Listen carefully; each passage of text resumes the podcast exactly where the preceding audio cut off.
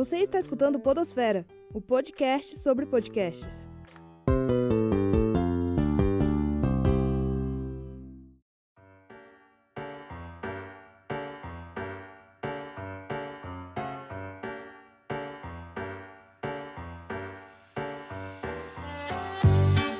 Como formato audiofônico, os podcasts têm registrado uma expansão significativa nos últimos anos.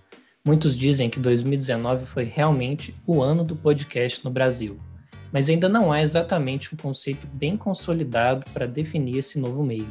Isso segundo as pesquisadoras Juliana de Souza, Mônica Cristine For e Juliana Simões Bolfe, da Universidade Tuiuti do Paraná. Juntas, elas fizeram um panorama da podosfera brasileira, mais especificamente dos 100 podcasts mais ouvidos no país, analisando desde os estilos mais frequentes até tendências de divulgação. É sobre esse artigo que vamos falar aqui hoje na companhia dos meus amigos Nicolas César. Oi, gente, tudo bem? Paloma Martins. Oi, pessoal, aqui é a Paloma. E eu sou o Vinícius Sunhal.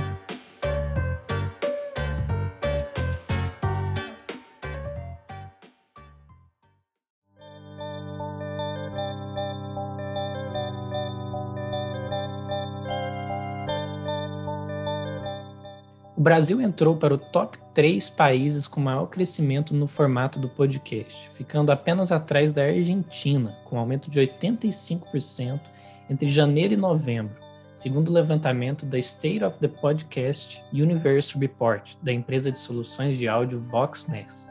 Recentemente, vem entrando vários conglomerados em, em grandes empresas na produção de podcasts, né, com a entrada da Globo, principalmente em 2019, o campo vem se expandindo cada vez mais. Ao mesmo tempo, plataformas de streaming investiram pesado na reprodução de podcasts. Né? O Spotify, o Deezer, todos entraram na corrida para conseguir maior audiência nesse novo meio.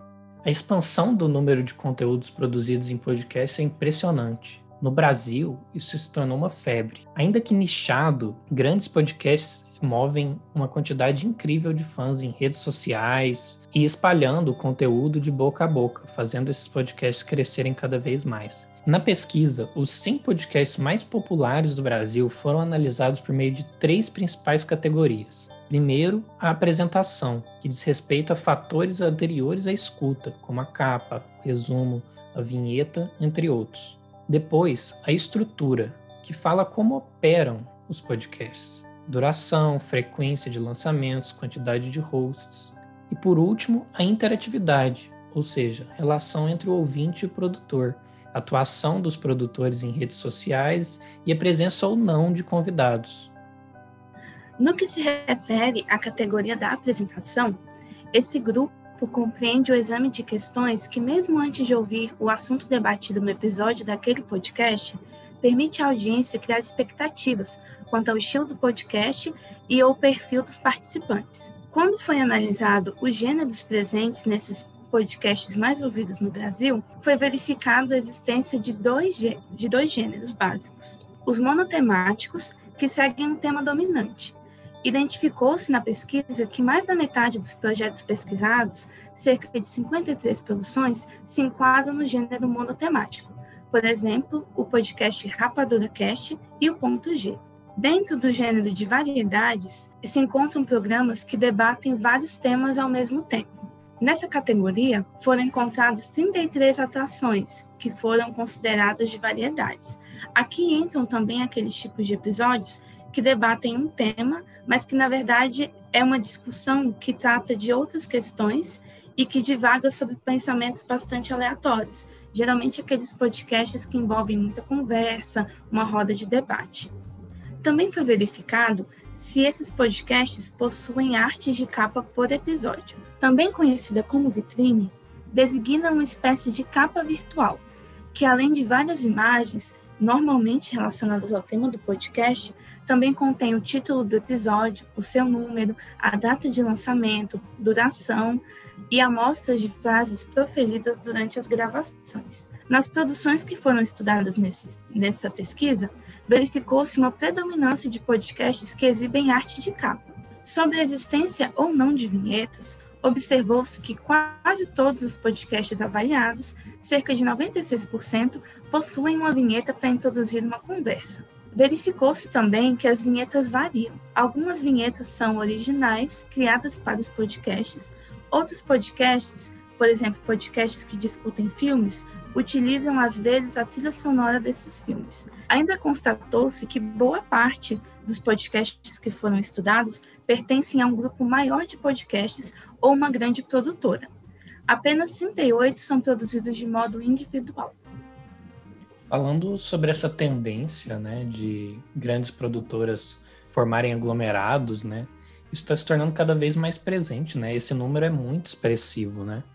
Você vê principalmente umas três, quatro produtoras se destacando, a Globo entrando e ganhando cada vez mais destaque, com podcasts com bastante audiência, né? Eu fico impressionado com os números. Sim, eu acredito que isso muito se deve à, à questão da indicação. Pelo menos na minha experiência, a maioria dos podcasts que eu escuto ou foram indicados em um podcast que eu já ouvia, ou por amigos que costumam ouvir os mesmos podcasts. Então, eu imagino que para uma produtora, por exemplo, que tem vários podcasts, e esses podcasts se comunicam, né? Existe aquele convite para você ouvir um episódio de um outro podcast que pertence à mesma empresa, isso é, isso é muito válido, assim. Eu acho que isso cria um fluxo de ouvintes muito interessante.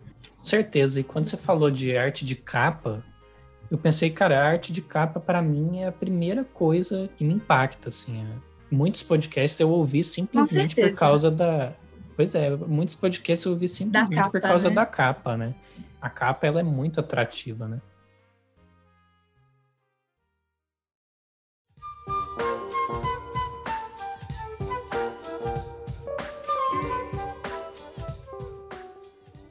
Segundo tópico, as pesquisadoras apresentam uma análise da quantidade de apresentadores e chegam à conclusão que a maioria dos podcasts analisados tem apenas um host, ou seja, um apresentador.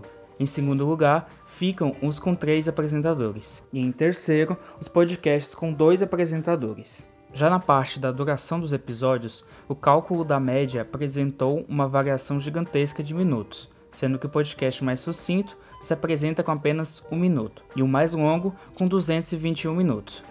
Quanto à periodicidade, a análise também conteve aspectos notáveis de divergências, como o lançamento dos episódios ficando em primeiro lugar para os semanalmente. Já em segundo lugar, ficam os irregulares, isto é, aqueles que não têm uma, uma frequência padrão em seus episódios. Já em terceiro, são os que disponibilizam quinzenalmente, né, de 15 em 15 dias. Ainda dentro da periodicidade, existe análise do dia da semana de publicação desses episódios. As pesquisadoras, portanto, concluíram que a maioria das gravações são realizadas de segunda a sexta, tendo em primeiro lugar os podcasts disponibilizados na sexta-feira, e em segundo, no começo da semana, com a segunda-feira, e em terceiro lugar, na terça-feira. E para finalizar esse tópico, foram verificados também os conteúdos paralelos, que são os episódios nos podcasts que contêm pelo menos duas numerações diferentes da atração principal. Esses episódios também são denominados como especiais ou extras, e constatou-se, portanto, em 53 produções com esses conteúdos. Eu acho que esses conteúdos extras, em geral, eles são os principais responsáveis para a gente não ter muito bem definido uma média de duração, né? Por exemplo, quando eu ouvia o Não Ovo, eles tinham um quadro principal, que era de debater um tema, às vezes nem muito bem definido, apesar da qualidade, que era assim, inegável, né? Tinha muito, muita audiência e tal. Mas ao mesmo tempo eles tinham, sei lá, uns três, quatro quadros paralelos de podcasts que duravam assim menos tempo, né? Uns 10, 15 minutos. Em geral é bem difícil, né, fazer uma mediana aí disso. Sim, sim eu acho muito curioso sobre a periodicidade do lançamento dos episódios, né? Quando a gente pensa em manter um, um público fiel, um público cativo ali no programa, a periodicidade, a data de lançamento é muito importante, né? Porque quando eu fico esperando alguma coisa para ouvir e ela não chega, né? Ele não é lançado, eu fico um pouco frustrada, assim. Mas eu imagino que é, os públicos já estejam ajustados, assim. Acho que quem escuta esse tipo de podcast não se importe tanto.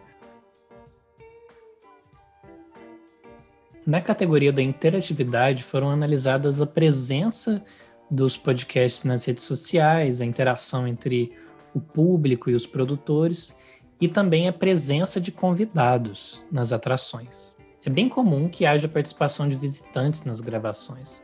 85% dos podcasts analisados apresentaram, vez ou outra, um convidado nas suas atrações principais. Do total, a grande maioria está sim presente nas redes sociais, principalmente no Facebook, no Twitter e no Instagram. Ainda aparecem mais timidamente redes como o WhatsApp, pasmem, o LinkedIn.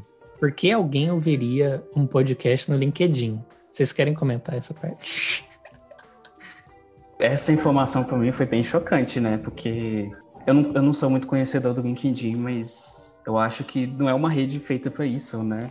Pois é, de redes secundárias citadas aí, né? O WhatsApp talvez seja muito mais efetivo nesse sentido, né? Sim, Porque sim. não só atinge um público maior, como é uma plataforma que as pessoas usam para ouvir áudios, né? Mais acessível, né? Com certeza. Mas olha, a gente precisa pensar qual é o tema desse podcast, né? Porque se for um podcast voltado, por exemplo, com temas educativos ou um podcast mais no estilo coach, para mim faz todo sentido que ele esteja presente numa rede como o LinkedIn. É verdade. É, Faz eu sentido. acho que as, re- as redes são muito pautadas em público e até em temática, se a gente parar para pensar. E, e dependendo, porque a- gente pensa em podcast no podcast que a gente escuta, né? Podcast eu acho que hoje é muito usado na função educativa e eu acredito que nesse mundo empresarial existem podcasts para esse público, para atender aos interesses desse público também, né?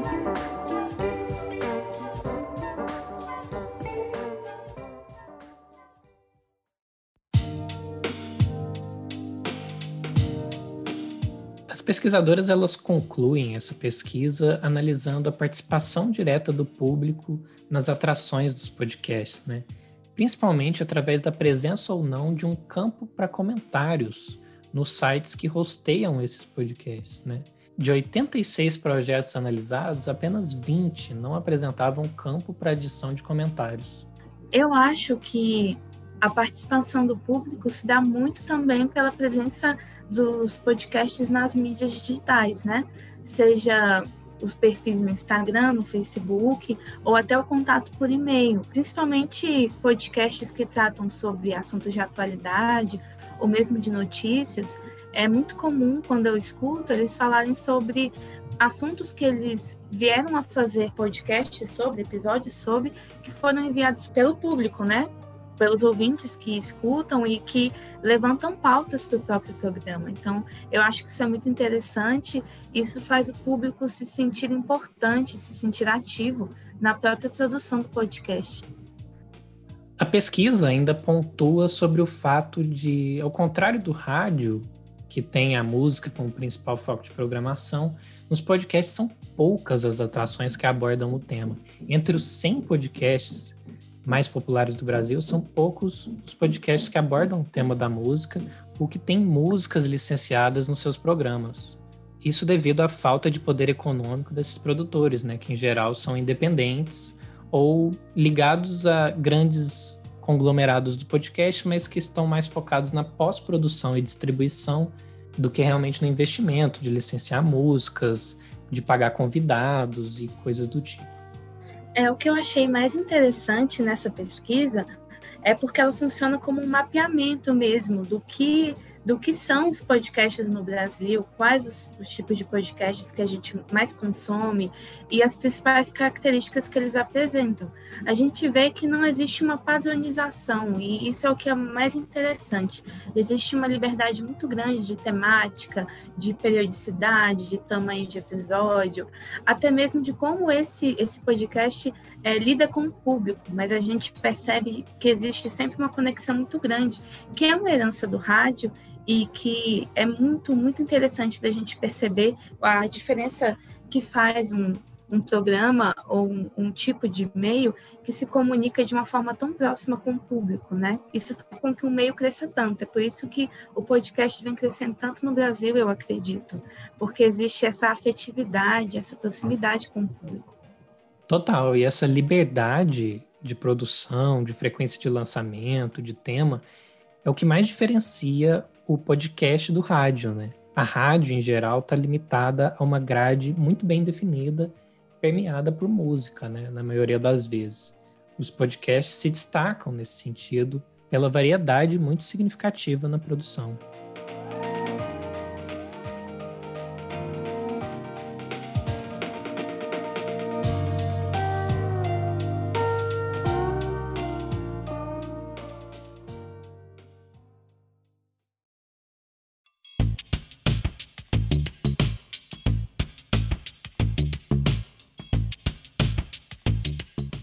Então é isso. Chegamos ao final de mais um episódio do Podosfera.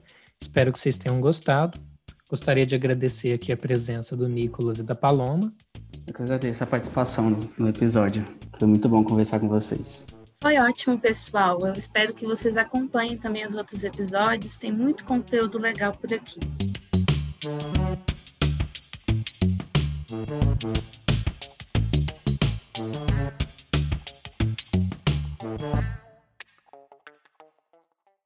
Pesquisa, produção e apresentação: Vinícius Vinhal, Paloma Martins e Nicolas César. Orientação: Professor Elton Bruno Pinheiro. Apoio: Lab Áudio UNB. Até a próxima.